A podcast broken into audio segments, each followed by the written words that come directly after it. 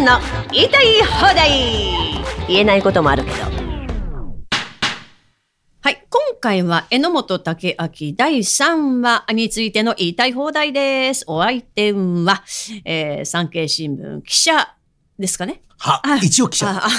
菅原慎太郎さんと渡辺博さんです。お願いします。よろしくお願いします。はい。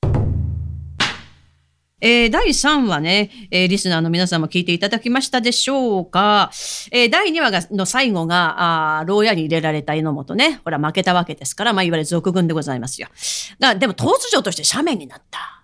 でこれ、斜面になったってなぜかっていうと、はい。オランダから持ち帰りましたバンコク戒律全書という貴重な本を敵将の黒田清隆に送ったと。なぜなら、これからの、まあ自分はもう殺されるであろうと。ね。えー、でもこれからの日本にはこのもう国際法の本は必要だから、はい、あなたにということで送ったところ、黒田、そうです黒田清隆は、すっごい人だなと。こういう人の命を助けなきゃいけないと。で、まずね、この、バンコク戒律全書、ほら、あの、まあ、オランダ語なのかなんか、まあ、ね、日本語では書かれてないわけですよ。はい、オランダが間違えたから。はい、まあ、あの、福沢諭吉に翻訳を任せたらしいんだけど、でもやっぱ難しいんじゃないですか？独特な、その、ね、はい、そこで福沢諭吉も、これはでき、わかるのは、榎本しかいない。ということで。まあ、それもあったでしょうね、斜面になって。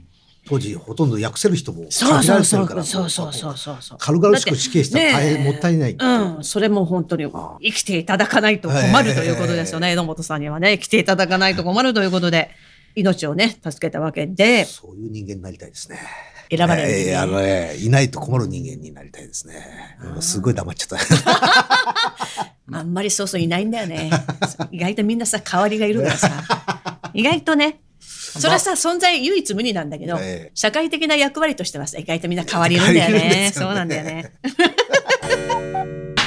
はい、そこでですよ、はい、うん、戒律全書で救われました。で、この後ですよ、はい、ね、えー、黒田清隆と共に北海道開拓行くんですけど、このね、バンコク戒律全書って、まあ、国際法記してあるっていうふうんですけど、どういうものななんですかね？なんか直訳すると海の国際法と外交っていう本らしいですね。はい、確かにそれまで日本は鎖国してたから、ええ、そんなことも知らず知らずに知る由もなかったわけですよね。それを知ってないとこれから国際社会で生きていけないっていうことですね。今の国際法ってどうどうなんですか？例えば、だだいやいや例えば戦争において。えだそれもそう、ね、例えば侵略してはいけないってこれ国際法ですよ。ああ、そういうことか。えいや、ですから、まあ、国と国はこうやってあのお付き合いしなきゃいけませんよみたいなことが書いてあるのが国際法ですよね。あなるほどね。例えばじゃあ、その、もう敗戦って決まったら攻めてきちゃいけないですよとか、そういうこと、ね、まあ、そういうことも国際法ですよ、ね。国際法ですよね。あるんです。これだから、国際慣習法っていう慣習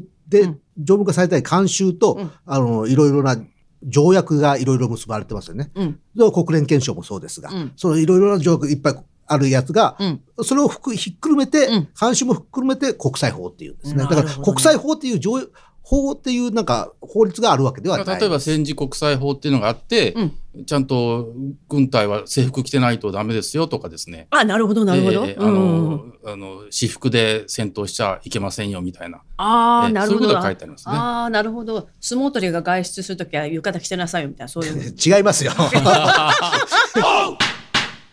まあちょっとそういう、だから、ま、世界ルールということですよね。みんなが守る世界的なルールということですね。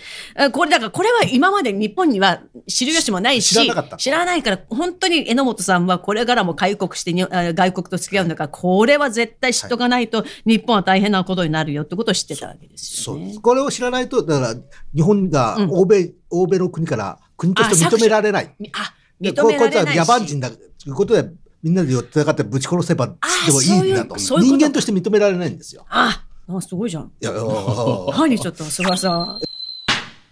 えー、それでですね、で、その後ですよ、榎本さん、私の講談聞いていただくとわかりますが、え黒田清隆と共に、まあ、蝦夷地、北海道、開拓するわけですよね。まあ、なぜかというと、まあ、あの、まあ、黒田清隆の斜面運動によって、まあ、命を救われて、はい、黒田清隆が開拓士になってるわけですよね。まあ、一緒に、あの、蝦夷地、もともと蝦夷に独立共和国を作ろうとした、はい、あなたなんだ、蝦夷に詳しいんだから、どうか力を貸してくれということで、開拓していくわけですよ。ね。ここで私の講談にもありましたけれども、ほらなんだ、あの、石炭の山を発掘したり、まあ、いろんな調査するわけですよね。はい、この北海道には何が、ここにあ、何が、どこに何があってとか、川の流域にどうでとか、牧場を作ったりとか、いろんなとにかく、こう、人が暮らせるように、生きていけるように開拓していったわけでございます。今度は新政府の手先、手先というか、あれ、お役人とな、ね、お役人となって、黒田清隆という実力者のもとでやったわけですね。まあね。だからさ、それに対してさ、やっぱり福沢諭吉もね、はい、本当にその新生、あの、と、北海道に蝦夷共和国を作って、侍の鏡だみたいな褒めたけど、はい、でも、まあ、斜面になって、はい新政府で働いてるってのは死んでった者にとってどうなんだみたいなね。あの、だから勝海舟とか江戸本に対してはね、うん、福沢諭吉は割と、あの、まあ、辛辣なこと言ってましたけど、はい、まあでも助かったらやらざるを得ないよね。でもやらざるを得ないというか、でもまあその後日本のためには尽くしてくださったからそこはそこで私はありがたいなと思いますけど。まあ、そこがあの日本のすごいとこじゃないですかね。あの普通だと敗れた方は徹底的に殺り尽くすのに、追放するけど。そうだよ。日本海の向こうの国なんかみんなそうだよ。ね。そうですね。全部殺すんだから。そうじゃなくて、その、いろいろな恨みも超えて、もう一度日本のために頑張ってくれっていうところで、なんか。なんかこのところ絶好調だね。いやいやいや、これ、え、ランさんの講談を聞いて心を打たれました。うん、聞いてます僕の話。流そうとしてますね。全然なんか私の心には響かなかった、そのこと。僕が響いたあ、そう。よかった。よかった。それはよかった。そうそう。それでまあまあ一生懸命開拓するわけじゃないですか。はい、ね？はい、そこでですよ。はい、現在の北海道事情。ああ北海道開拓記念塔が撤去。もうこれ決まったんですかね？もう解体始まったらしいですね。ということはもうしちゃうんだ。そうです。反対運動があるけども。まあ、なんで、なんで？北海道では有名な塔なんでしょ？すごく。記念塔ですよね。北海道開拓の、開拓の、開拓してくれた先人たちを、感謝の気持ちを込めて建てたものでしょ？高い塔なんですよ、高い塔、まあ、観光にも全部来られるっていうところで、それをなんで。まあ、老朽化しているという話です、ね、じゃあ、新しく建てらいいんじゃないの？って思うよね。お金がかかるということじゃないですか、保存のために。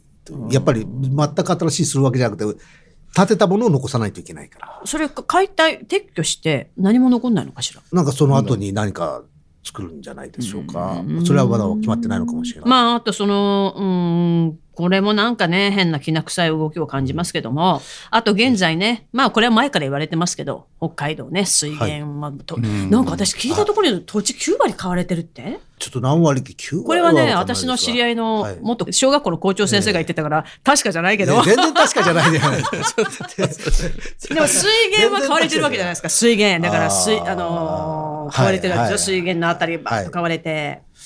それに協力している某大きな会社もありますけどね、これ、本当に先人たちが命を懸けて開拓してくれた北海道を買わせてるってどういうこと？まずそう、昨日の党から言っても、さらに、なんか、その開拓の精神とかね、そういうこともまず全然敬意を払ってないし、っていうのはよくて。で、あとはもう、ただ、まあ、現地としてはもうみんな土地困ってるし、安いから持っててもしょうがないから、買ってくれる人がいれば売るっていう、売る方はまあ国民なわけですけども、持っててもしょうがないし、買ってくれるんだったらいいじゃないかと。でそこはやっぱり法整備しなきゃいけないんだね。そうですね。外国人には売らないっていう。まあそういうふうにするしかないのかもしれないですね。ただ、一つ、まあ、国が買い取る。ああ、そうですね。あの、ただ一応、あの、向こうから言えばね、特に中国が問題になってますけど、うん、から言えば投資なわけですから、外国人が金をっていうのは、まあ、国防上の脅威にもなりますけど、投資でお金が日本に来るわけですから、それはね、まあ。えー、でも一回でも、一回買われちゃったらどうなっちゃうの？これ。戻ってくるの日本に。だって、日本人はさ、中国の土地買えないわけじゃないですか。それはおかしいよね。まあ、そうですね。うん、それはそうです。おかしいし。お金を、商売としてはやっぱりあるわけですよね。日本人も一時期アメリカの土地とか不動産を買い合わせでもちょっと法律が違うんじゃないかな？アメリカと日本の法律は。そういう、そういうことに対する。うん。うん、アメ日本弱々ですよね。長渕剛がね、うん、あの中国人に土地売るなって言って、ね、まあ、うんうん、結構共感を呼んでますよね。うん、そうですね。あの北海道の公園でね、えー、ありましたね。やっぱ北海道も人たちの意識をやっぱり汲み取ってそういうことをやってらっしゃる。まあ多分なんかいろいろ知ったんでしょうね、情報をね。で、あの、長渕さんのコンサートは行ったことないですけど、ないんですか？ええ映像見たら、あの、みんなして日の丸ね。えーで、純粋の日の丸なのかなと思ったら、えー日の丸に、あの、英語で長渕剛って書いてある。まあいいじゃないですか。まあまあいいですね。でも最後みんなで日の丸。はいまあそ、それで、まあ、啓蒙していくっていうのは大事ですよねだって多分知らない、本当に北海道にし住んでても知らない人多いかもしれません。ね。あとこれですよ、今、本当、あの話題といいますか、これ結構な大きな問題ですよね。太陽光パネル、メガソーラー、はい釧路湿原でね。うんつうか、北海道ってもう雪降っちゃったら太陽光も何もないじゃん。相当らしいですね、これね。たくさんあるんでしょ？あの、釧路湿原のところにパソーラーパネルを並べて設置してるんですね。まあ、太陽光パネルといえば、東京都知事もそうだけど、ああ、推進してますね。新築の家、何あれ決めちゃってんの？あれ。ね。決まっちゃう。まあ、都議会都議会通ってますから。ああ反対したの自民党と、あれですよね、無所属の人だけ。そうだったんですか。他は全部都民ファーストから、ええ立憲民主共産、公明全員賛成。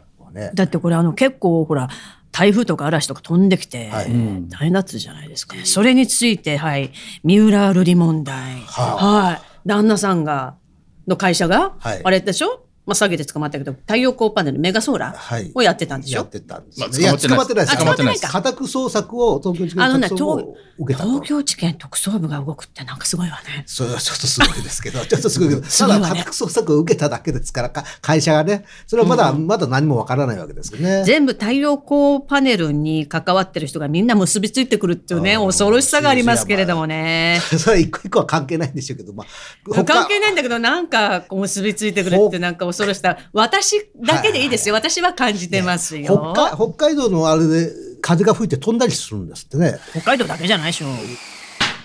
えーっと、9月ぐらいかな。新幹線乗って新潟行って、はい。外群馬とかも走るじゃないですか。はい。群馬もね、結構ちょこちょこソーラーパネルいっぱいあるわけですかね。ということは群馬であるんだから、栃木にもあるし、宮城にもあるし、茨城にもあるんだよ、多分。うわーちょっと怖いなと思いましたね。まあ、それで電力がいっぱいあの発電できるっていう、まあ、利点もあるんでしょうけど、それがどうなのか自然、自然頼みなんて不安定じゃないですか。そうですよね。まあ、太陽光パネル推進してるのって、河野太郎さんですか？いや、とか、小泉、どうなん新次郎ですかどどうなんですかね。それちょっとあの、あのチーム？でもきな臭いね。まあ、まあ、きな臭いわ。はあ、もう、もう、ご立腹だよ、榎本先生は。えーご立腹どころじゃないよ。え涙も流してるぜ。まあ景観が良くないですよね、太陽光パネルは。なんか、あの、灰色でね、怖いね、あれね。色が。あと、まあ、さっきおっしゃったように、やっぱり災害に弱いですし、うん。全然、あの、自然破壊してますよね。まあ、それは、だってそ、その下は日当たらないわけですし、それは影響は出るでしょうね、全くね。いやー。まあ、しかし、まあ、クリーンエネルギーということでやってるということはあるんですあ、よね。関わってんの？あなた。関わってないですよ。関わりたいですよ。そうなの？やりたい。でお金もらえるんだったらな。最悪だな。転びやすい人間だすな。お金のために。はいはいすっごいな。もう次回から出演を。いや、ちょっとちょっとちょっとちょっとちょっとそう言わないでくださいよ。そういうなんかねだって、ちょっとそういう国士のええなんな素養のない人はちょっあそうそうそうと産経新聞からも去っていただい。すいません、すいません。あでも、ルリさんの担当だったんですよね。あ、そうですよ。だから、あだからかあの事件、関係ない。あの事件と。あ好みか好み好みが綺麗あのく黒いあいやいや黒いあの長長髪のストレートっつったらあれじゃん渡辺さんの好みじゃないの断蜜と一緒だから。そこ、ダフィさんも綺麗だし、三浦先生も綺麗だけど、あれ、事件とは三浦さんは関係ないですから。どうでもいいんだけど関係ないから。どうでもいいんだけど、はいこれはさ、三浦瑠麗さん、私もたまにしか見見た発言見たことないですけど、あの人の言ってること分かりづらいね。なんか端的じゃないのよ。分かりづらい。何言ってんだか。ちょっと遠曲に話すのが、これはまたちょっと知的な雰囲気を醸し出すんですよね。全然分かんない。いやいや何言ってるいや面白い人ですから。面白い人菅ですから。菅さんの言ってんじゃないはいか。ルイさんの発言が私は頭に入ってこない。何言ってんのはい、ということで、はい。い、えー、第3話は、榎本さんのいわゆる北海道開拓、そして現在の北海道事情、太陽光パネルについて語りました。で、第4話はね、この後、北海道開拓するんですけど、まあ、対ロシアとの交渉の講師になるわけですね。はい、野本さんが、これもまた大変な大役を仰せ使ったわけでございますが、はい、どうなることやらということで、第4話も楽しみにしていただきたいと思います。ね、ということで、今回は、榎本武明第3話の言いたい放題でございました。ご清聴いただきありがとうございました。お相手は、産経新聞記者の、まだ記者の菅原慎太郎さんと渡辺宏さんでした。はい、ありがとうございました。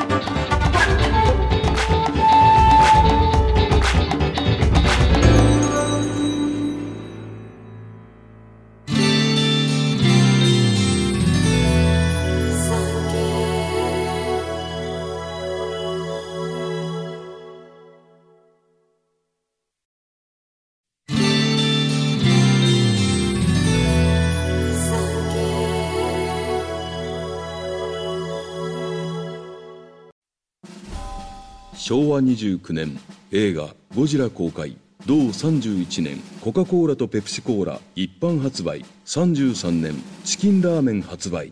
34年南極基地でハロー